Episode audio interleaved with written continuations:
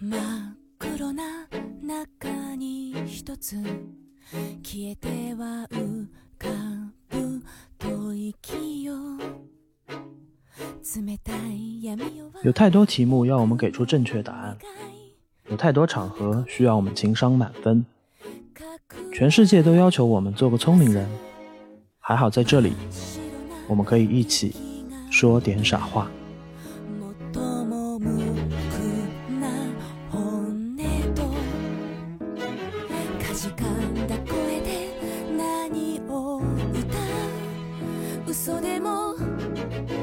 然后没有想到，我溜进去的时候，发现整个教室一屋子的男生，没有一个女生。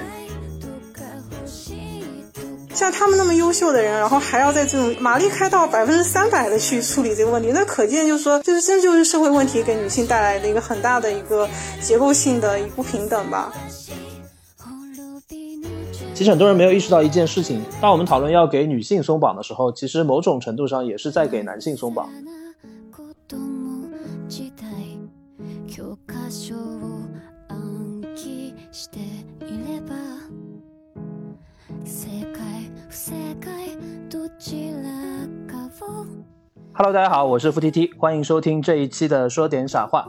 啊、我们事隔两三周之后又来录一期节目，这期节目是我还蛮期待的一个话题。我最近读到了一本书，呃，这个书是上海译文出版社一个比较有名的品牌叫《译文纪实》当中的一本，它的书名叫《东大女子》 啊。这个东大我们简单来理解，可能就是东京大学吧。我们回头可以展开一些比较详细的含义啊。为什么要聊这本书呢？我想先请我们今天的两位嘉宾来做个自我介绍，然后从他们的身份和他们的经历来聊起。呃，大家好，我是上海译文出版社的编辑薛倩，也是这本《东大女子》的责编。呃，大家好，我叫殷静超，现在在东京工作，然后我是《东东大女子》这本书的译者，很高兴认识大家。薛倩老师和静超老师两个人，某种程度上广义而言，其实也算是东大女子，对吧？呃，你们给我们听众朋友们讲一讲你们跟东大的一些渊源吧，好不好？我首先这本书就是当初我为什么要做它呢？我觉得一个呃，就是在做这本书之前，因为我曾经在东京大学交换留学过一年，然后在那一年里面，我就碰到了就是东大女子这个话题，我就觉得很有意思，就就是说日本的这高校有这么一种就是跟国内又有点相似又有点不相似的这种就是高学历的女性精英碰到了这么一个这个困扰的话题，然后后来我回国以后就是做出版这个工作以后，我正好看到有这么一个话题的书，然后我就把它引进来做。那静超正好也是我在东大念书的时候认识的，因为静超是那边的正式的学生，然后我就觉得静超翻译这本书是非常非常合适的，就特地就邀请他来做了这本书的译者。那因为静超他是东大的正式学生，我想他对东大的那些情况能够呃有更多的一些了解，我们希望静超来给我们讲一下。呃，我自己的话是在二零一五年九月的时候，呃，进入东京大学读那个研究生，其实是类似于国内的旁听生的那种感觉。然后在二零一四年的四月正式就读日呃东大的修士课程，就是我们国内说的呃正式的大学呃研研究生的课程，硕士的研究生课程。然后我在东大大概读了三年的一个时间，但是我其实对于说东大女子的这个话题，其实我可能没有太多的一个关注，因为我自己本身做的这个课题的话是跟这个性别就是相差比较远的一个课题。然后就是也很感谢这一次薛倩，就是让我来翻译这本书，然后让我能够通过翻译这本书来关注到这样一个群体，然后去关注到这样一个问题吧。金超老师很客气啊，其实不用，我们 就是还是想从一些比较经验、比较感性的东西聊起。这也是为什么我会对东大女子和由此衍生的很多现象感兴趣的原因嘛。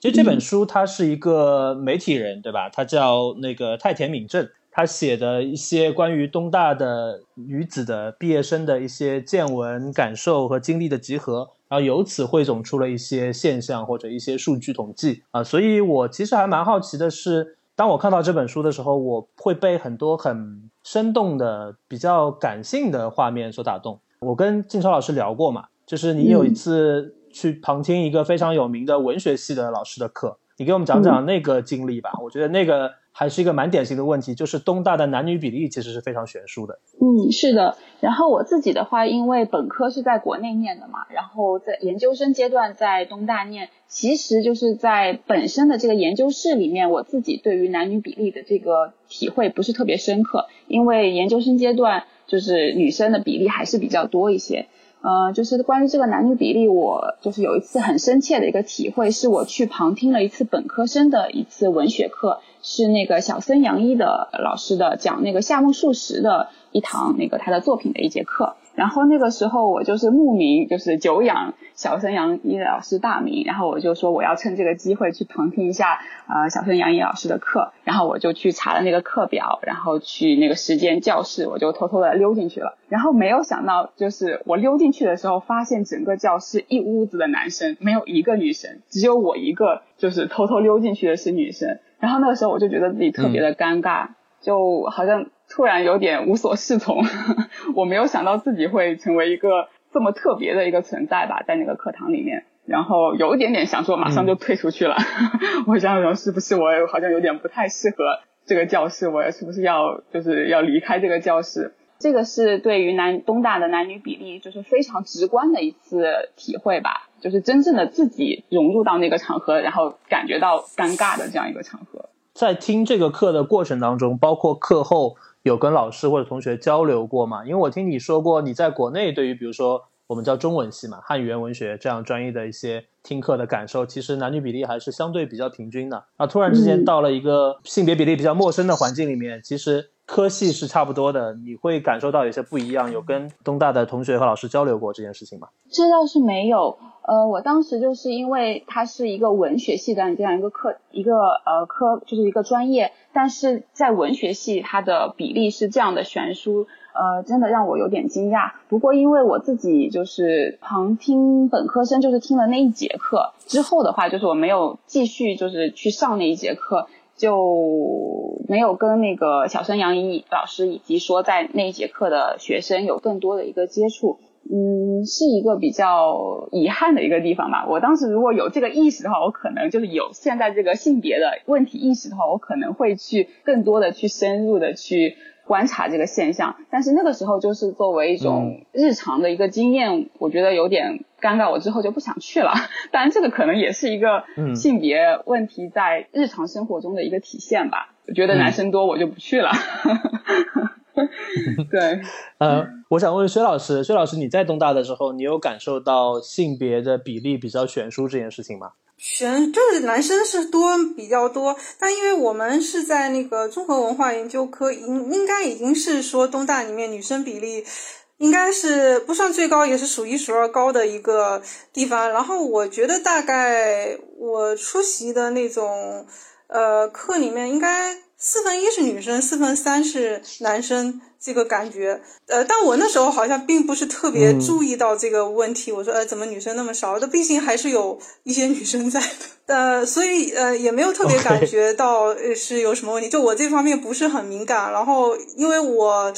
呃，不过你现在回头想起来，确实大部分都是男生。我的助教也是男生，然后班上大部分同学都是男生，就女生很少，就比较钝感，没有没有对这方面 有什么感觉。就是一直到那个后面，就是我我的助教，因为我的助教是一个专门研究那个呃女性主义的一个男生，然后他有特别跟我讲到这个。话题的时候，我才注意到哦，是有这么一些问题。刚刚那一点，我觉得我跟薛倩就是有非常的一个共通性吧，就是我也是对于这个问题不是很敏感，所以就是在东大在读期间的时候，并没有说我可能就是比如说经历了那场课堂的一些事情，或者说日常生活中确实会啊男生回想起来啊确实可能男生比较多，但是你在当下的时候是没有注意到这个问题的。我觉得这个可能是一个比较典型的一个现象吧。就是东大女生可能在那个环境里面，并没有觉得这个是个问题，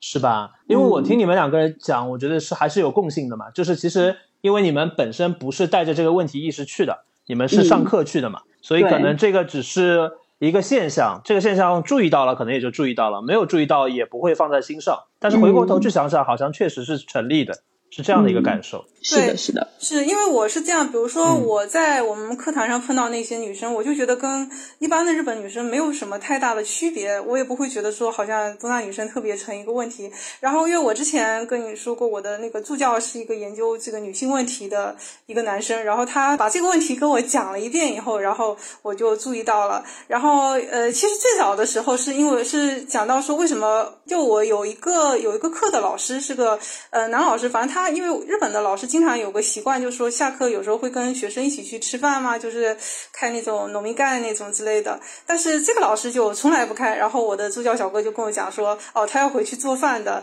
是个男老师。他说他要回去做饭的，他跟他老婆感情很好了，他也很喜欢做饭了。然后我就觉得，哎，很有意思啊。这个一个教授，这个是他是这么处理他的那个婚姻关系的。然后我助教小哥说，因为他夫人也是东大的学生。然后我就留了一个心眼，我说，我就说啊，第一次听到是说啊，好浪漫哦。然后第二次就是又碰到了另外一个老师，他那次那个老师是带着我们上完课，就是一起来吃饭，然后把他夫人也请出来了，然后那夫人也是东大的学生，就他们两个是同学。然后我说哦，又是一对，呃，后来又碰到一对，就是碰到了三对。然后我那我的我就觉得怎么会这个东大婚的比例这么高？然后那个助教小哥就跟我说，他说哎呀，东大的女生很难找对象啊，然后说找到对象很多都是这种校内消化式，只能跟东大的男生结婚。然后我就注意到啊，这个问题好像嗯蛮特别的，因为我觉得国内清北好像没有没有这个问题，就东京大学那边的女生怎么会有这么一个问题，就觉得很有意思。然后从这个角度就可以看到日本的一个可能就是女性地位以及他们社会的一个男女关系的一个切入点吧。嗯，薛老师，你说的这个，其实我之前看你在网上的一篇文章嘛，就是讲《东大女子》这本书的，啊，叫《私说东大女子》，对吧？对对对。其实你开头就讲到了所谓的东大婚的这个问题，你是从老师身上先发现这个现象的。是的。所谓的东大婚，其实我们说的通俗一点，就是东大内部结合嘛，对吧？对。然后我们其实为什么先聊先聊男女比例呢？其实也是因为这个书就是从男女比例的悬殊开始的。他举的例子是东大的一些网球社团。很多网球社团是不招收女生的。我是从这个话题引起我的兴趣往下看的，我就发现，当这个男女比例的这个客观现实被大家意识到之后，大家就会进一步的挖掘下去。其中最重要的，或者说比较重要的吧，一个现象就是东大的女生其实在婚恋上面相对的难度是比较高的。对，我不知道两位老师对于这个事情有没有一些经验或者一些见闻可以给我们分享分享。比如说东大的女生，她找对象是不是确实会比较难一点？嗯，我倒我倒是觉得说这个问题其实不只局限于说东大的女生吧。其实我觉得国内的就是现在优秀的女生，她就是会有一个呃结婚比较难的一个问题。所以我觉得其实可能呃并没有说特别呃就是呃日本这边呃东大这边有什么就是一个特殊性在。可能就是等于说，它是一个比较典型的一个象征。我们国内就是，比如说现在的高学历的优秀女性，那可能转化转换到日本的语境里面，就变成了东大女子的这样一个名词。所以我觉得，其实这个现象应该来说是现在中国跟日本共通的一个现象吧，就是高学历的优秀女生可能是存在比较呃难以结婚的这样一个现象。对这个问题，我之前也跟国内的其他朋友讨论过，然后，呃，他们说这种的话，大概比如说东大女生的这个印象，可能在我们国内会类似于女博士这样，就说可能女博士这个群体是不是会，呃，大家会觉得女生学历太高啊，很难结婚啊，或者是女博士只能去跟男博士结婚啊，大概会，呃，类比的话，大概会是这个样子。我看到一个女生的一个采访吧，她说了一句话，她说我们东大女生可以往下找的，但是要是早庆的。那我觉得这个可能也是一个，也是一个有代表性的说法，就是对他们来说可以妥协和屈就一下，但是不能太妥协和屈就。然后另外一个就是我看到有一些其他，比如说东京周边的一些女子大学的学生的访谈，他们会很直接的表达出，东大的女子虽然很优秀，但是在婚恋市场上，他们的竞争力未必比我们强，甚至很多时候比我们弱。那些优秀的男性可能更愿意选择我们，而不是东大的女生。所以我在想，这个是不是一个？比较典型的这样的一种心态和想法，因为我看这本书的时候，我会至今还记得这两个例子，我觉得印象非常深刻。我觉得可能是因为就是日本它有一个特征，就是什么东西都会把一个，比如说东大，它会变得一个变成是日本高校里面特别就是高高在上的一个存存在，就是它这个会被放大化。然后比如说像我觉得东京这个区域也是一样，比如说老年人他就应该去哪个区域，比如说去银座，年轻人就是去元素。我觉得就是这个。对于这种名词，或者说对于这个区域的划分，日本它是有一种就是这种趋势、这种特征，就是好像把这个东西就划定成成是怎么样的一个概念，然后大家都是把这个就标签化会比较明显吧，我我感觉是这样子的，所以可能就是在这个方面会比就是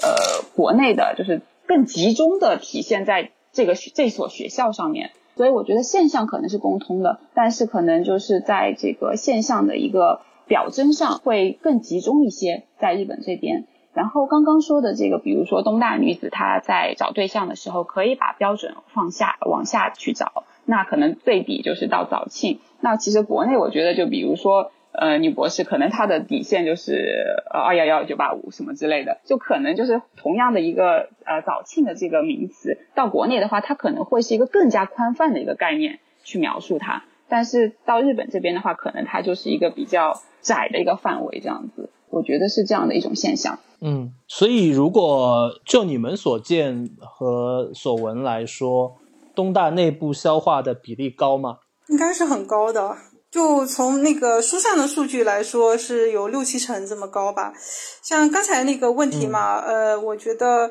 呃。就是以我的这边的想法来说，就包括我从那个书上了解的，以及在现场的那种感觉，我觉得是这样的。他也不是说我一定要找早庆的，但是就是说你，我觉得就是从东大女生这个典型特点来说，她可能对呃男方要求，他是他是有一些，就比如说你呃一个他说就是说你工作上要，因为东大女生比较日本的女孩子一般是到一定年龄以后，然后就会做家庭主妇的比较多，但是东大毕业的学生他大。大部分是我想自己去工作，所以你男方要支持我去工作。那支持我去工作的同时的话，你家务要帮我分担，我一个人做不了。或者是说我们有钱，我们就去请那种钟点工啊来帮我们做。然后还有一个很重要，就是说你要能跟我交流。我就记得书上有个女生就说我我为什么要？她说为什么我们要找东东大的男生比较多？就说当我提出这个意见的时候，这个只有东大的男生会跟我们说哦，但是你说的这个也有道理啊。但是我觉得怎么样，就是会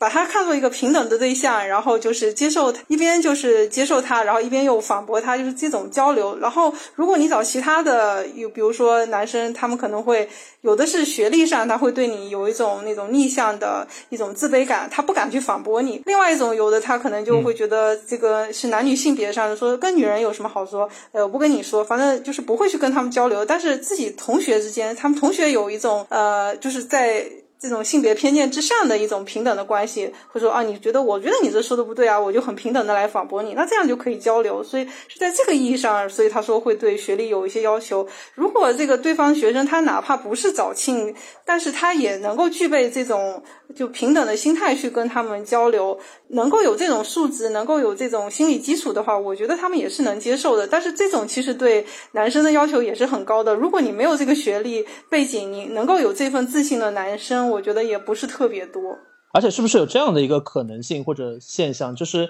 因为日本的社会其实阶层固化会比国内要严重一些吧，所以其实学历包括名校毕业之后你从事的工作、你的见识、你的收入，呃，完全跟普通学校的学生可能是拉开更大差距的嘛。所以您刚讲的那种。虽然不是名校，但是仍然非常优秀。跟优秀的女生有很多生活上的相互扶持和精神上的彼此交流，这种可能性其实比较小，是不是有这样的这样的一种状况？嗯，就比较少嘛，不太会有这样的人出现。所以你们刚讲的那个，我又想到书里面一个概念，我觉得那个概念也蛮有意思的。虽然它也是一个东大的毕业生提到的，叫东大女子力。他书里面讲的呃一个描述就是说，因为东大毕业的女生太过优秀嘛。所以他们一边要在跟男性的相处当中来示弱，因为这样会比较容易沟通。但是呢，另外一方面，他们又要在很多的场合，比如说职场啊，去展示出自己真正的实力。所以东大女子力听上去好像是一个，呃，很很强大的这样的一种感觉。但其实，在我的理解里面，它是一个比较矛盾的状态。它是一个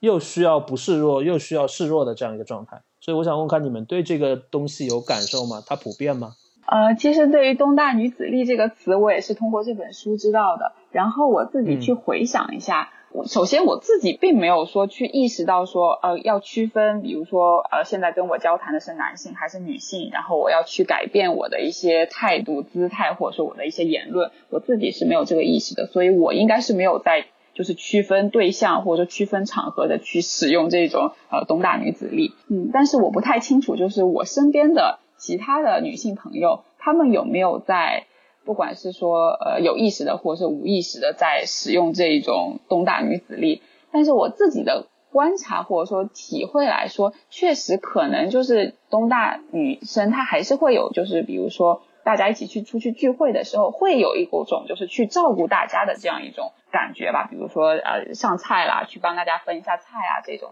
比如说谁的那个什么杯空了，然后帮忙倒一下水啊这种，这种是会有的。嗯，但是我当时就是理解说这是女日本女性的一个特征，对，就是觉得说啊，日本女性比我们就是更加呃体贴温柔，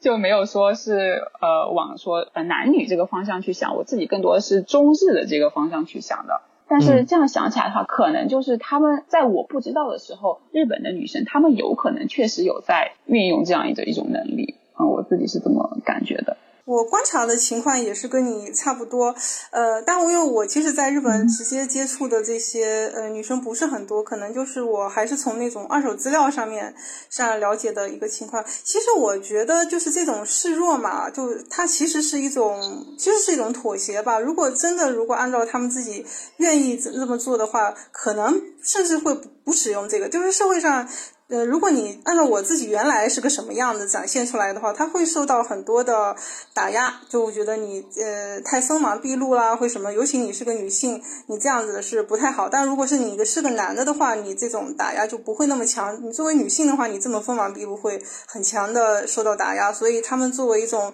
妥协的方式，我先掩饰一下，就让你们不要对我有那么强的敌意。呃，但是我该做什么工作，我还是做好，然后给你们看一下我的这个实力。但我我就印象很深刻，就是那个好像就之前有那个二零一五年还是就那个前后那个就电通呃过劳死的那个高桥茉莉嘛，然后那个女孩子，因为我当初就是关注了一下她的她的事情，包括她呃她去世以后，她母亲一直追着电通打官司啊，前前后后的，就她是一个她就是一个没有做掩饰的这么一个女孩子，她可能我自己是什么样子，我就展现出来，就从我们角度来说，我觉得可能就是中日还是有。一些这种差异，我我会觉得我很喜欢这样的女孩子啊。就是虽然她可能他们的会觉得文化氛围里面觉得这种不好，那我觉得这样很好啊。你就是你就是你自己原来的什么样子就可以，但是你你就不能做你真实的自己。你做这个的时候，你就是会被打压。然后她也是一方面是也过劳，一方面精神上面也是这样受到很多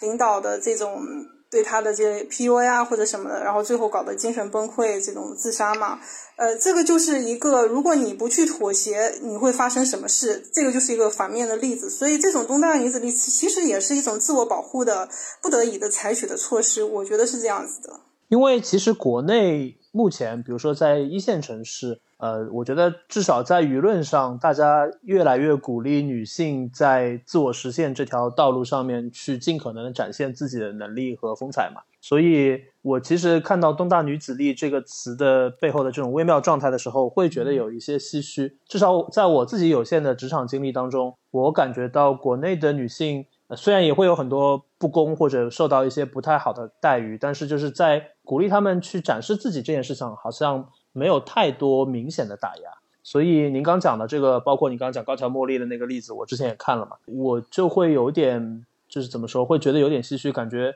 好像日本所女性所受到的那种比较严苛的，无论是精神还是物质上的这种压力，直到今天还是一个蛮普遍的现象。我觉得应该是职场压力会比我们更大一点吧。因为我自己不是在就是纯的日本公司工作，但是我感觉日本的就是这种集体主义，就是呃大家都要和平相处，然后不要当那个出头鸟的这种氛围，其实还是比较根深蒂固的吧。嗯，然后嗯，就是本本分分的把自己手上的东西做好了，然后不要太冒尖，然后不要提很多尖锐的问题。对我觉得这种风气还是在的。然后如果说就是你可能做了一些呃比较出格的事情，或者说没有什么潜力，前人没有怎么做的一些事情的话，有可能确实会在职场上遇到一些。不利的一些对待。然后，而且我觉得日本这边可能很多东西是隐性的，就是它不像我们国内的是很明显的，就是比如说以某一某样一种形式，或者说一种比如说人际关系，就是很明显的一种形式体现出来。它很多东西就是隐性的，你不是当事人，你可能感受不到。比如说那种氛围感啊，或者说一些呃很微妙的一些场合，你作为一个外人或者说旁观者，你其实表面从表面上是观察不到那种周围的一些压力什么之类的。对，我觉得这个是可能是日本比较一直以来的一个问题吧，就是这种隐性的一些呃压力，或者说一些不公平的一些对待，然后本人也他自己当事人也不知道应该怎么去，不知道找谁去说这些这些东西，因为他不是所有人都看见的，可能只是他自己一个人感受到，所以就是也没有一个很好的一个出口去排解这个东西，然后就会导致，比如说像刚刚说的这个高桥茉莉的这样一个事件，这个是日本需要去。就是去改变的一个地方吧，我觉得。嗯，我很好奇的点是，您刚刚说的这个隐性的东西，就是我们换一个更宏大的视角的话，它是不是跟我们经常讨论的所谓的在性别上的结构性的不平等是有关系的？就是它不是某一件具体可见的事情。让你感受到很气愤，感受到很不公。嗯，但它可能就是潜藏在你一个女性可能从出生到她成长到她就业整个完全的过程当中，这种结构性的不平等。我觉得这个其实是最近在国内大家讨论这种所谓的女性主义或者性别平权的过程当中，会比较集中讨论到的，但以前会忽视的这样的一个新的点。嗯嗯，有可能就是等于说大家都没有意识到的，都是在潜意识的。嗯。这个层面进行的一些东西，所以可能就是包括用不好听的一个词，不管是这个加害者或者说施暴者，以及说当事人，他们自己其实都没有意识到这里面有存在一些，比如说不平等、暴力的一些元素在。但是可能我们就是用一个更大的一个视角去看的时候，嗯，里面确实是会存在的。然后我们就是通过。呃，这种意识结构的一个认知的一个改变吧，然后认识到更多的这种结构性的问题，然后从自己的呃生活中一点点的去改变。嗯，其实也只有这个办法。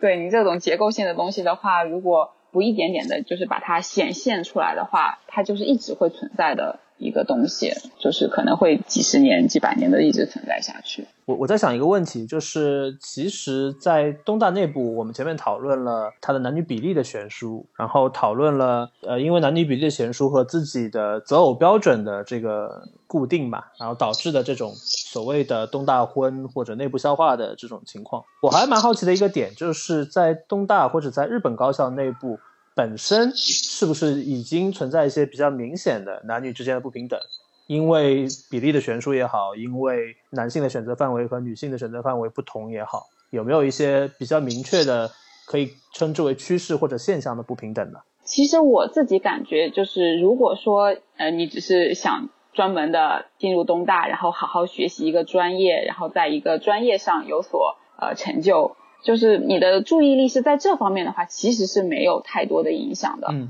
就是我觉得就是东大的在这方面的，就是你学习资源，呃，你做研究的资源都是很就是很很丰富的。然后，呃，也不会说有就是女对对于女生的一些歧视，就还是看你的东西嘛，就是你的呃研究计划或者说你的东西到底是怎么样，还是以这种实力来说话的。但是就是如果说你的精力不是在这上面。就是刚刚就是可能书里面也有说的，就是东大女子跟女子女大女子的她的生存生存战略是不一样的。嗯，那东大女子她的那个生存战战略很可能就是我要实现自己，或者说我要成为一个领域的专家，我要在这个领域就是做到极致。但是女大女子她的一个生存战略就是可能要去提升自己的女性魅力，然后提升自己在婚姻市场的价值，然后找到一个。就是在劳动市场上价值很高的一个男性，通过这个方式来实现自己的一个生存吧。嗯嗯。所以我觉得这个就是一个呃很明显的一个生存战略的一个选择的不同。那如果说像东大女子她选择就是自我成长、自我发展的话，其实，在男女不平等这方面，我感觉在校园里面受到的还是很少的。就如果说你可能，如果你的关注点想要转到。比如说婚姻上面，或者说你想要去加入那些社团什么之类的，那可能你确实会遇到很多屏障，就是女生本身就很少，对吧？然后你可能很难呃接触到志同道合的。同样是就是东大的女生，书里面有说过这个 Yokono Tsunagari，就是东大女生跟女生之间的这个连带其实是很弱的，所以就是呃，可能就是很多人他们也不会去参加这个社团活动，然后你去了社团活动，发现里面可能都是女大女生，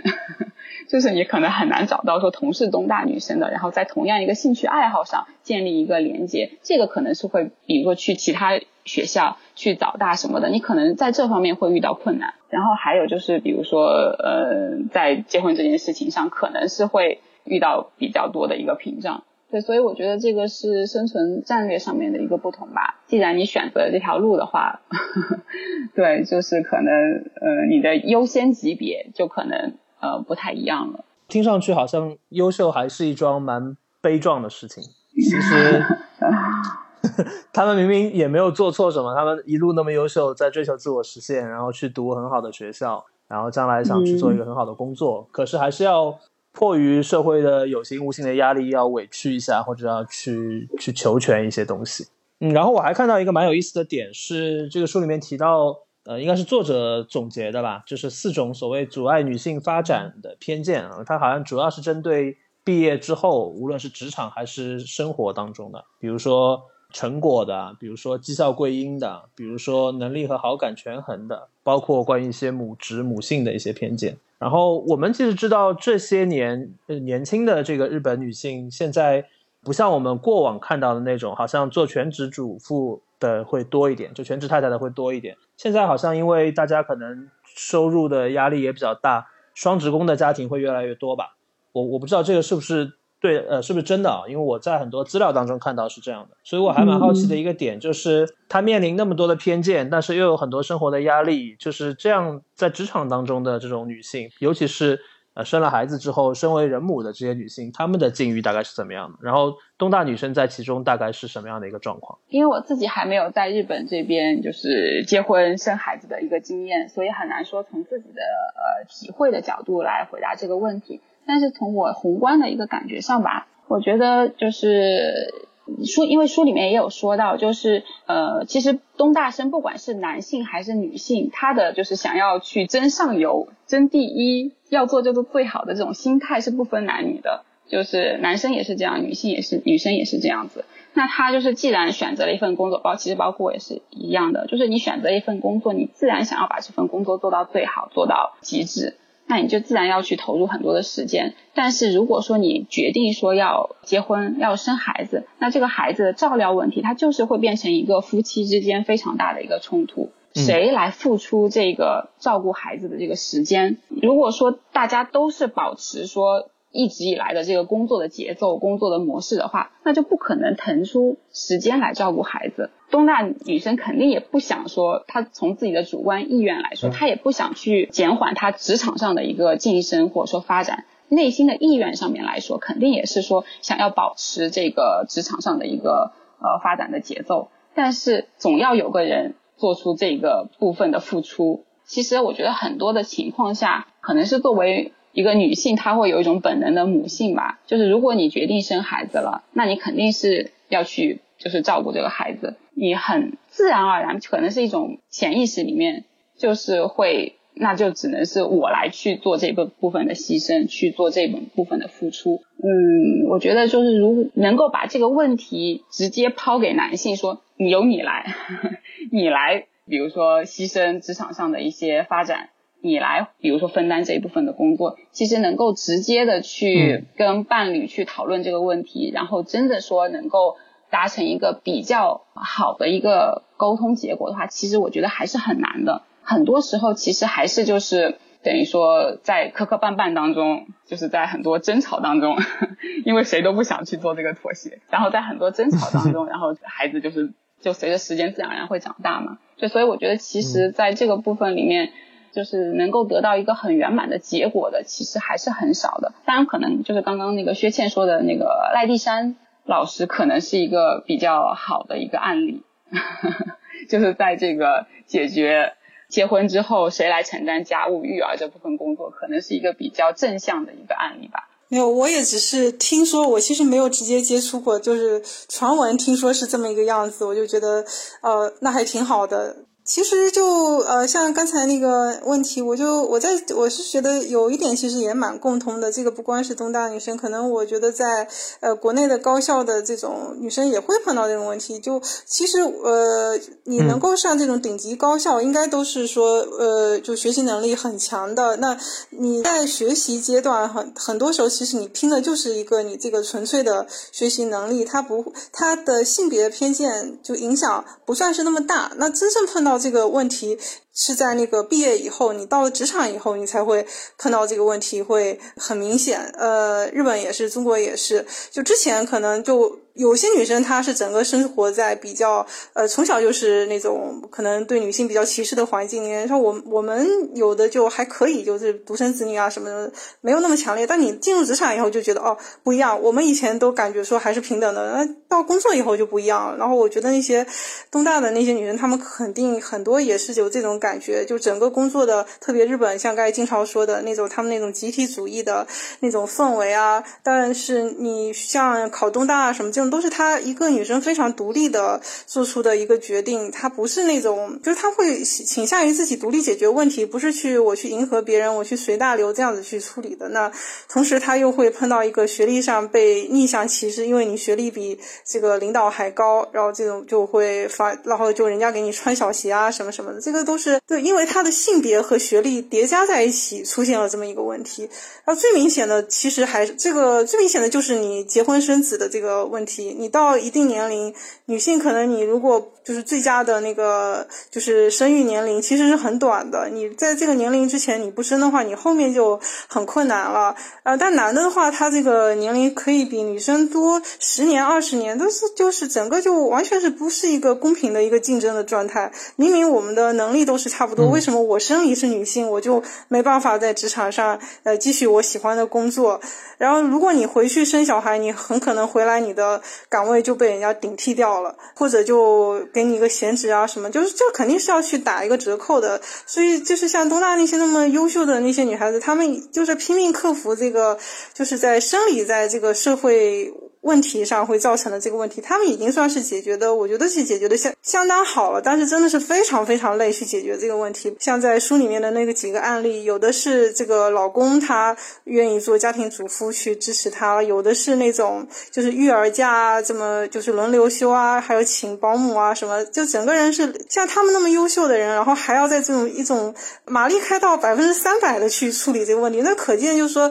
这个就是这就是社会问题给女性带来的一个很大。的一个结构性的一个不平等吧，这点可能是那个像北欧那边他们会好一些，就就是国家会他会把这个问题，他就说不是说看作是女性的问题，那你这个女性的负担是整个社会他要负担的一部分，那国家就会给你更多的一个支持去福利措施啊什么去帮助你解决，所以北欧那边的会好一些，就不像东亚这边就等于全部都要让女性自己去承担这个压力。嗯，是的。呃，您刚提到有一个例子，我印象也蛮深的，就是有一个东大毕业的男生嘛，叫枯于泰三，他其实就是选择成为了一个全职主夫，自己在家带娃，太太在外面发展自己的事业。他肯定可能是根据他们家的一个，比如说收入的构成来做的这样的一个调整啊。我觉得蛮有意思的一点是什么？一方面当然是因为这种例子在日本。我觉得肯定是相对比较少见的吧，呃，因为日本还是一个相对来说男性的自我要大一点的这样的一个社会。而另外一个我觉得蛮有意思的一点是，我觉得日本的家庭仍然非常传统，就是当他用用一个男性置换了传统意义上我们认为女性的角色的时候，他的目标仍然是一样的，就是我要有一个家长比较全身心的陪在孩子身边，伴随他成长。我不知道两位老师看到这个案例的时候会有什么感受？我当时就觉得这两点还蛮。蛮微妙的，就是我的我的感觉是这样。刚刚说的那个就是很微妙的那个传统，是说就是就作为父母一定要，比如说在孩子三岁之前，或者说对，就是有一方要全身心的去陪伴，是吗？是的。现在国内的话，就是是已经进行到哪个阶段了？是可以不不陪伴孩子的吗？你说，比如说没有断奶之前，那肯定是要陪伴的嘛。但我看那个案例，他好像不仅仅是到小孩两三岁，他应该是。在小孩求学的过程当中，这个爸爸也陪他。那这种对于国内来说，应该也不是很常见吧？国内大多数还是两个人都上班，无非是谁的精力稍微在孩子上多一点而已。嗯，我倒是可能没有注意到说他那个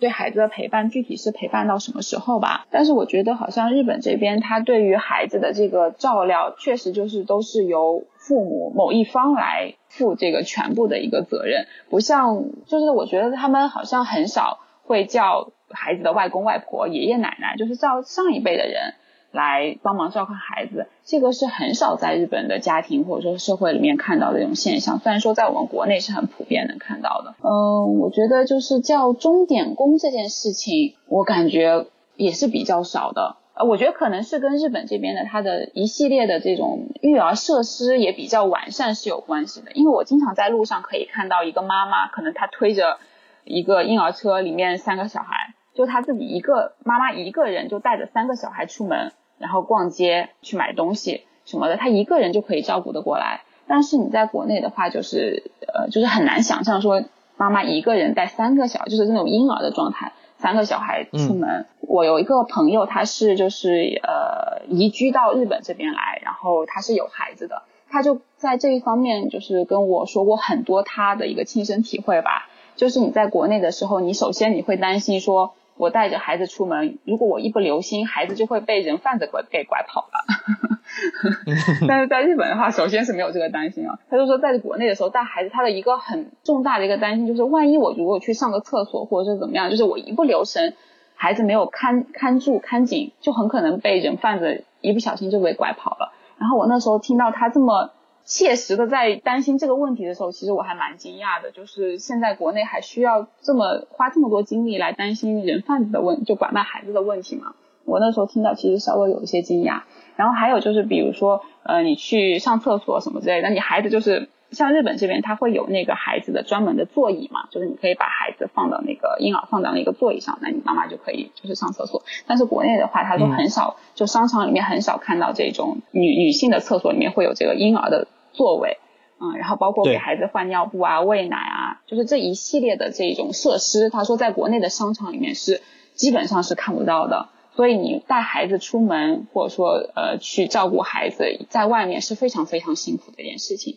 但是他说，在日本的话，一系列的设施对于女性带孩子其实是比较友友好的，就是你妈妈一个人可以带孩子出门也是很放心的。然后你在各种商场，你能看到很多的供孩子游玩的一些休息区啊，包括给孩子换尿布的那种台子啊，就是它会有个很大的一个空间来。就是帮助妈妈来完成一个人来完成这件事情，所以我觉得这个也是一个呃环境的一个关系吧。所以他们会默认说，呃，照顾孩子是爸爸妈妈可以单独完成的一件事情，是不需要就是上一辈的人来帮助的，是有这样一个社会环境的一个支持在的。我觉得是。刚才那个 T T 说比较微妙，我想问一下，你觉得是这个微妙是在什么地方感觉微妙呢？哦，我说的微妙是有两点嘛。第一点就是说，呃，我们接触的文学或者影视作品也好，或者我们看到的一些资料也好，在我们的想象当中，我觉得日本社会还是一个相对来说比较坚持男主外女主内的这样的一个结构。那所以，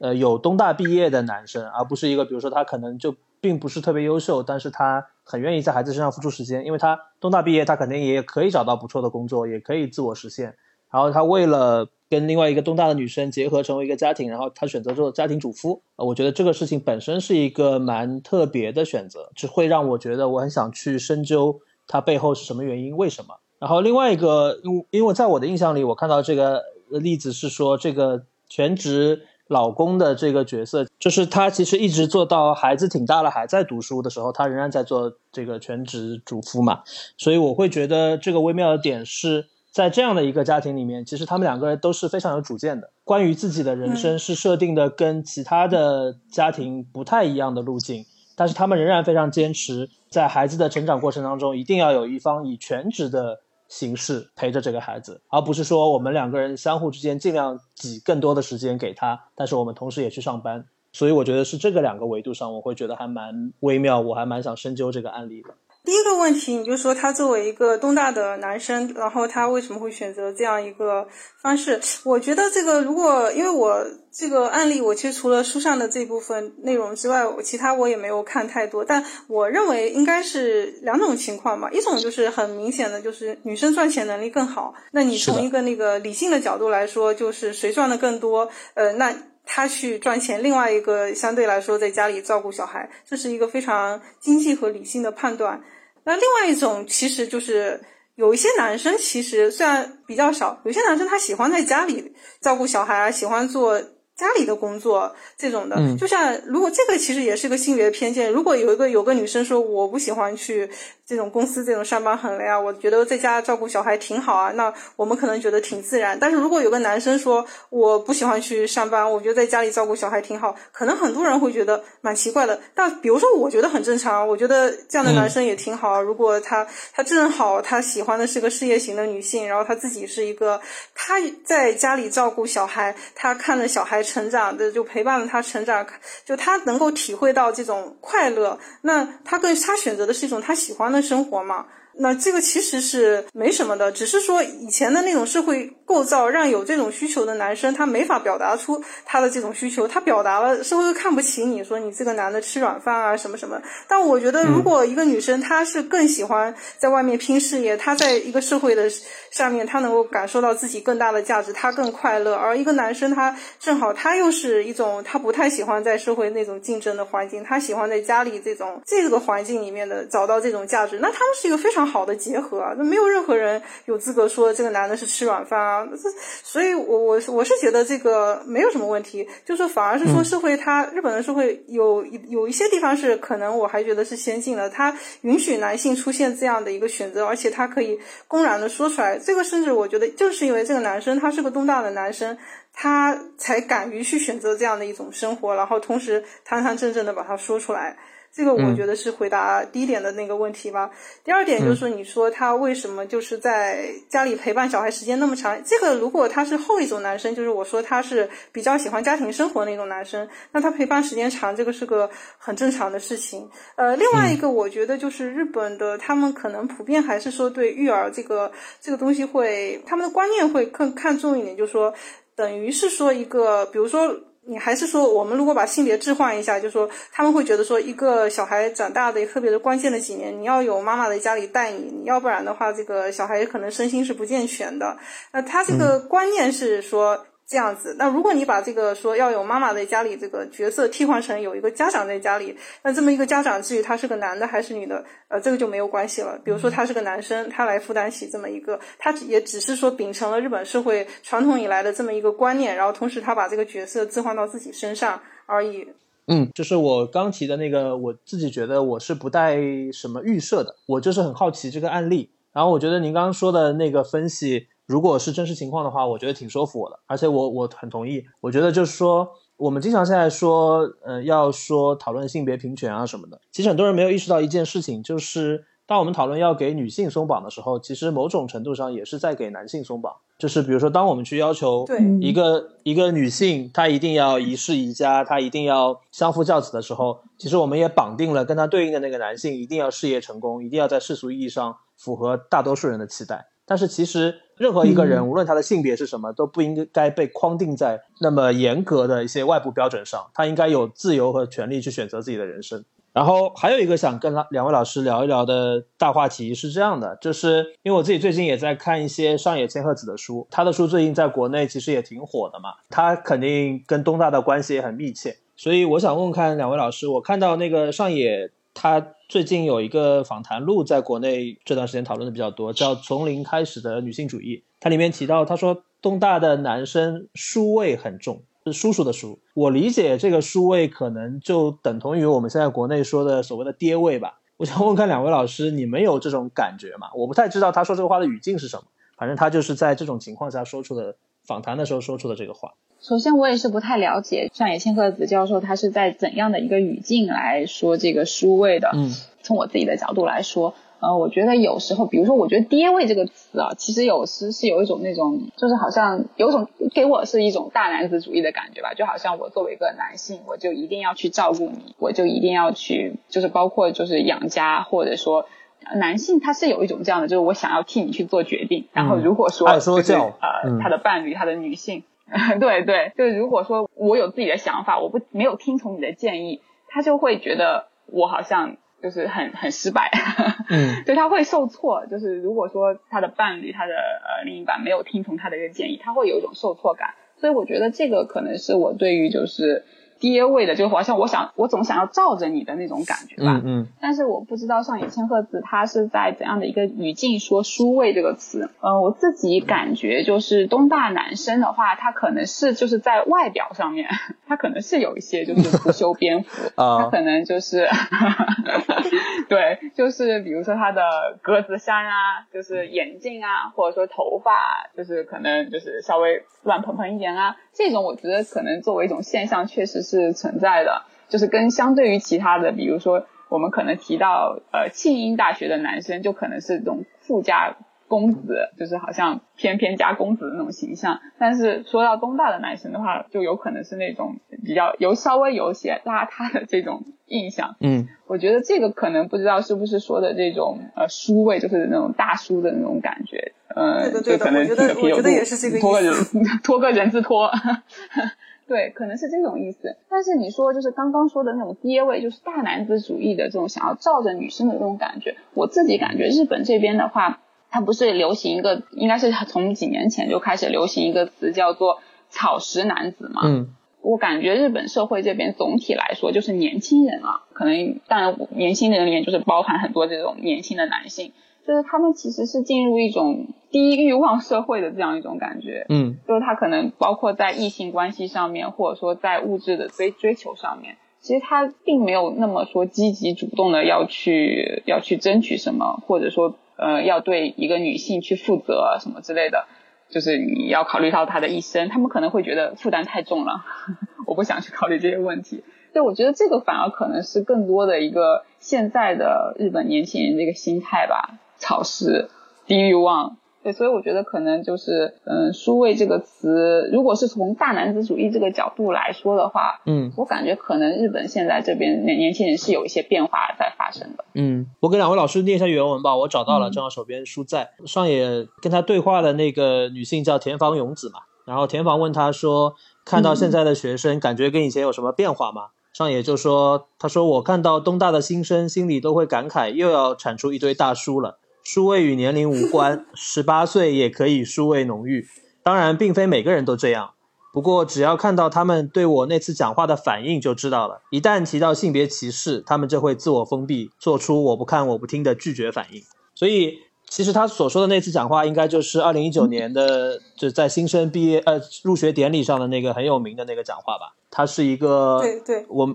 嗯对我们现在可能现在把那个文本拿出来，我们都会认为是这些年非常重要的一个关于性别、关于女性主义的一个发言。然后他这里面提到的数位，感觉是指那些男生其实对于他那次讲话是不感冒的，是封闭的，我不听的，我我不在乎，我不想知道这样的一个一个感受。更多的还是指心理上的那种，而不是外表上的不修边幅吧。嗯嗯，所以我想问看两位老师，你们你们对于那个他在一九年的那个非常有名的演讲有了解或者有一些相关的看法吗？那个演讲好像是在国内传的非常火，是比在国外的那个影影响力还要更大。我那时候也蛮惊讶的，就其实，嗯，就因为我在我看中这个选题是在一九年之前，我一八年、一七年，呃，一八年的时候我就我就就刚出的时候我就已经看中了。然后那个时候我，但是题外话了，我一直通过不了这个选题，他们都觉得这话题国内不会有人感兴趣的。但上野千鹤子那个话说出来以后，结果一下子爆红网络，然后我就说哦，你们你看吧，明明大家都是感兴趣的，就是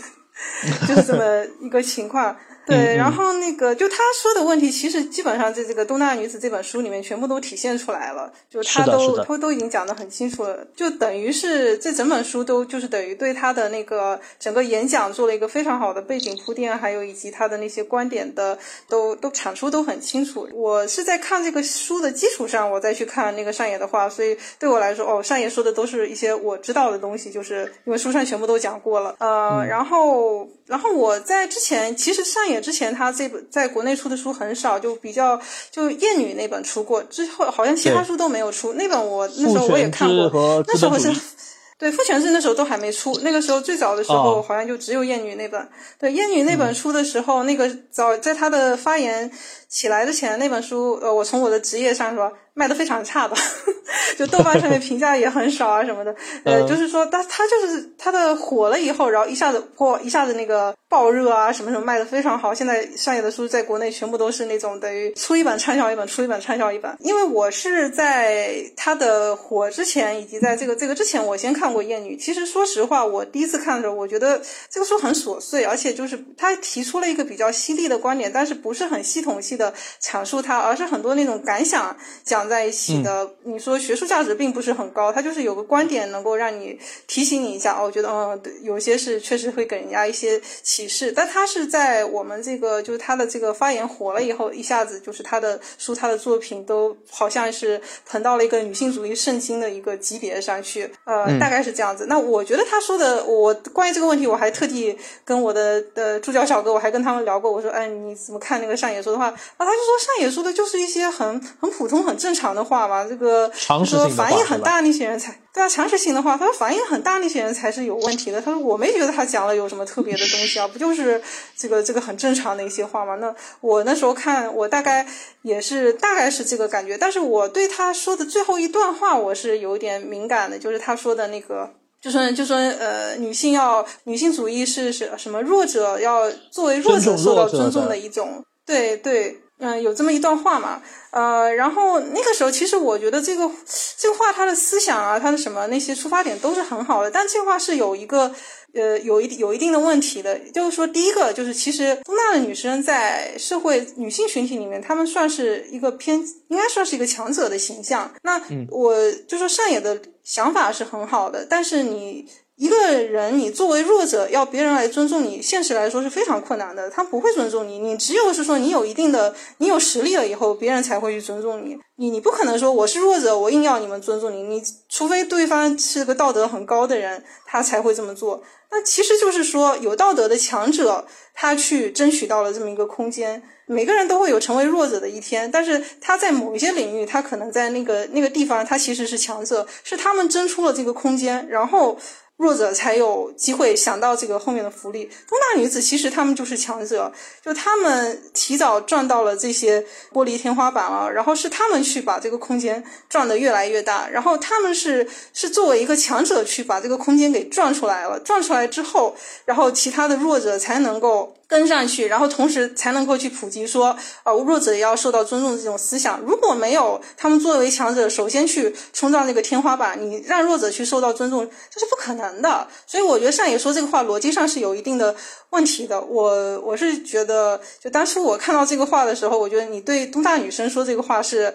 不一定是说真的是逻辑那么准确的这么一个表达。他说的前面那段话我觉得很好，他说你们是有贵族义务，贵族义务就是说你们有义务去替那些比你们弱的人去，就是说去做这件事情，去拓展这个空间。他这个说的很好。那你后面再说的那个话，你说就是弱者要作为弱者受到尊重，那你那你这个是要怎么说？你是要有前提的，你必须是先作为一个贵族，你先去去冲撞这个社会天花板，你撞出这个天花板，你才能够让一个更好的一个理念去实现。我觉得他说这个话的话，首先是因为就是女性在历史上来说，她是处在一个弱者的这样一个地位嘛。然后她自己本人就是出于这种问题意识，然后就是一路，她其实她就是等于说是在那个年代属于就是去争去对他毫扩扩无疑问自展这个女己是一个性的生强者存空间，，对。对他不是弱者。对，去争取这个空间，但他是带着这个问题意识去的嘛，就是他想要去，他有这个贵族意识，然后想要去为这个弱者去争取他们的一个权益，所以我觉得他是带着这种意识去，问题意识去，就是达到了这个。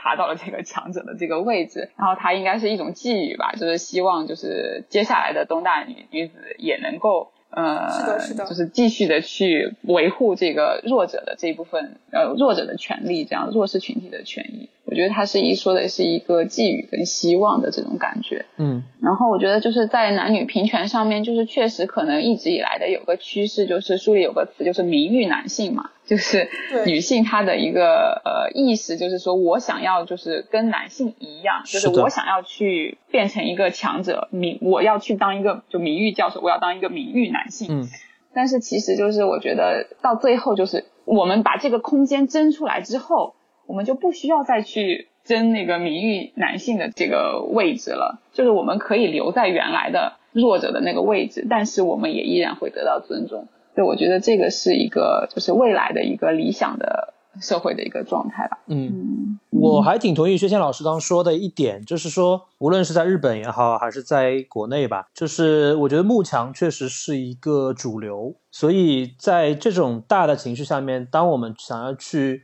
申诉一些主张，当我们想要去做一些事情的时候，也许道理上的正确与否是一方面的事情，但另外一方面就是从现实的操作性上来讲，呃，你首先要成为一个强者，你的话才有传播的空间。然后这个传播的空间当中，再把你认为对的道理给说出去，可能效果就会更好一些。这确实也是一个蛮无奈，但是好像在目前的这种大环境里面，又不得不如此的这样的一个事情。对，嗯所以这个也就是我觉得上野的画的里面的那个矛盾就是在这里面。就是它跟现实还是有一定的鸿沟的，并不是说他讲的那套东西在应然层面可能是很对的，他在实际上就能够很快的推行。对，我还有一个问题想要请教一下两位老师，就是因为我们知道最近这些年性别或者说平权其实还是蛮热门的一个话题吧。然后包括在国内，包括看到在日本其实也有很多，包括在 Me Too 当中有那个黑箱之类的事情。所以其实就我还是蛮好奇，在日本现在比如说大家对于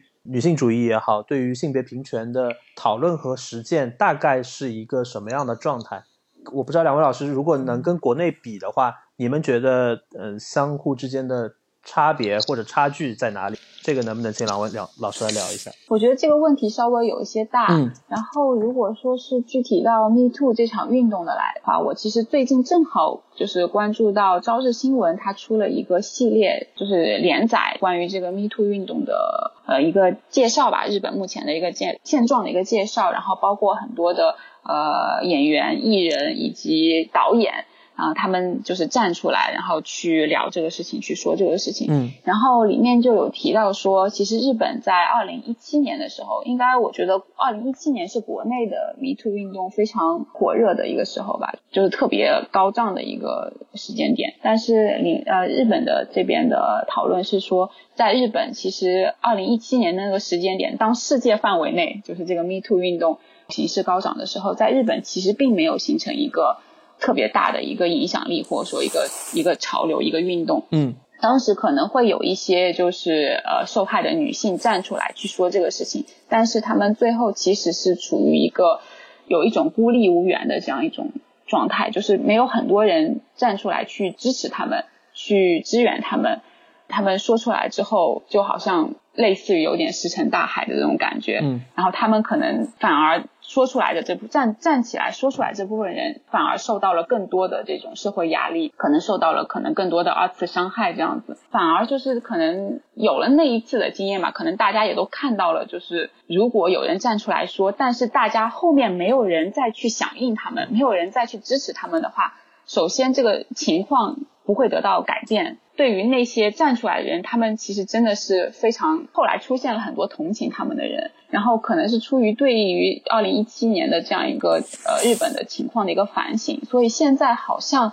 就是呃日本这边出现了蛮多的，就是整整个的一个行业的一个整改。就比如说，其实 Me Too 就是呃性暴力、性骚扰，很多时候其实是在演艺圈，嗯，是比较呃严重的一个就是领一个行业吧。可能导演或者说他利用他的一个职权，而且他们有时候就是为了艺术献身嘛。你既然去作为一个演员去呃从事艺术的工作，那你就要有有这个胆识，或者说去去拍一些比较呃尺度比较大的一些镜头或者片子，那它其实就是会变成一个很大的一个就是性暴力、性骚扰的一个温床在。嗯嗯那现在就好像是有很多就是从整个行业的角度去归正这一部分的一些，比如说呃，在拍开拍某一部电视电影的时候，可能要前面就是要加一个所有人都要参加的一个性骚扰、性暴力的这个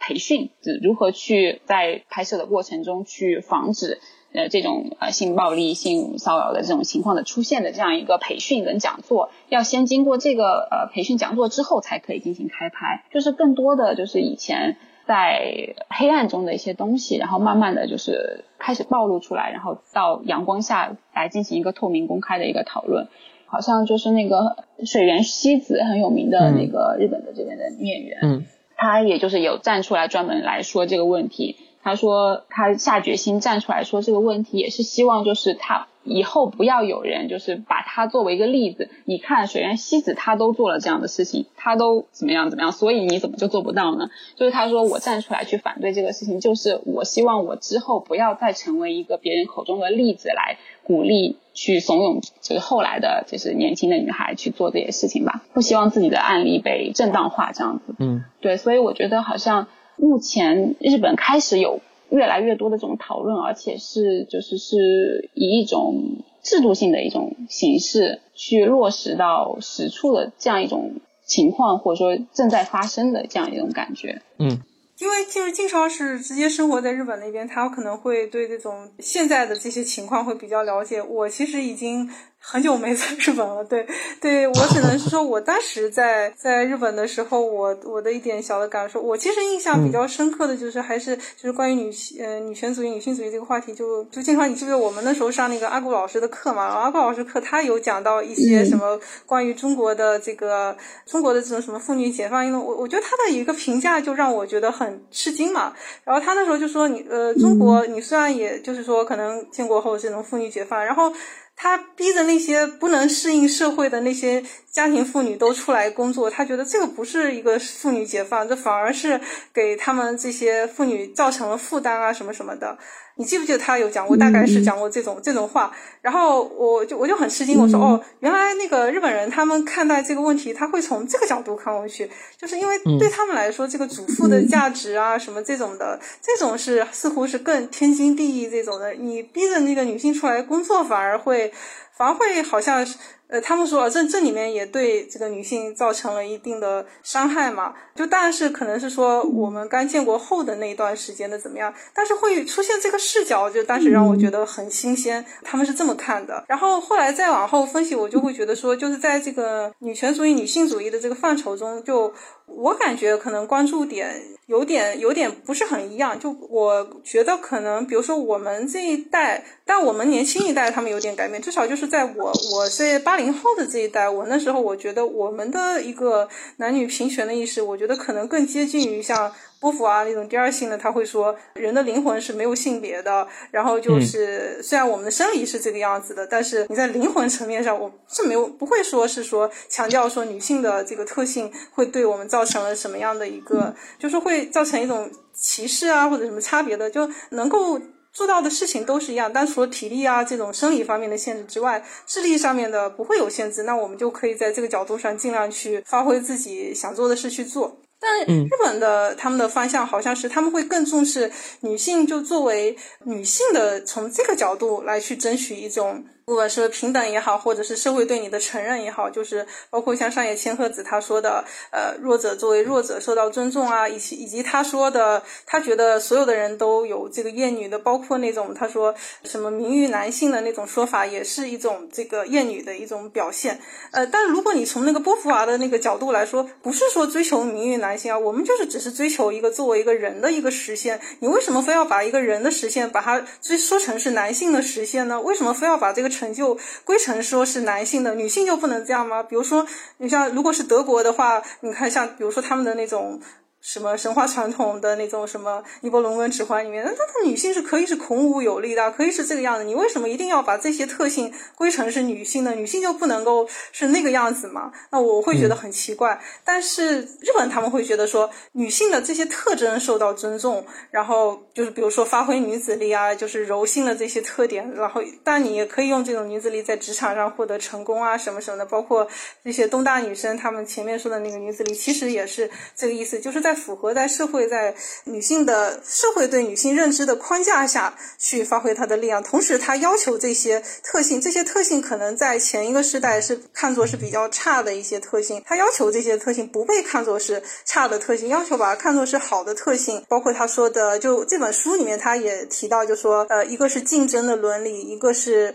就是护理照顾的一个伦理的这么一个对比嘛。其实他也是从这个维度上来说的。这就我我会觉得说，这两国。觉得他们的那个侧重点是不太一样的。但是我会感觉就是这个里面，就说其实对很多人来说，在家庭里面做这种家务真的是很，就像那个阿伦特说的那种。你的那个生物生存的这种这种性质的第一个 level 的那个那种劳动，你是周而复始，真的是像酷刑一样。那你应该就说在社会的工作，在对很多人来说其实是更快乐、更有一个实现的成就感。但是现在很多就是有一些日本女性，她会在本来已经争取了一些条件去社会工作，她又退回到家庭去，那就会说是是因为在职场上面你工作的你还是这种歧视太严重啊，你工作的不愉快，那我还是退回家庭。也有会说有这么一种。趋势的出现，那就是这种两种的思潮就会交织在一起。我记得上野好像也说过，他们有一个什么代际的那种女权主义的一个思想的差距。对他其实也是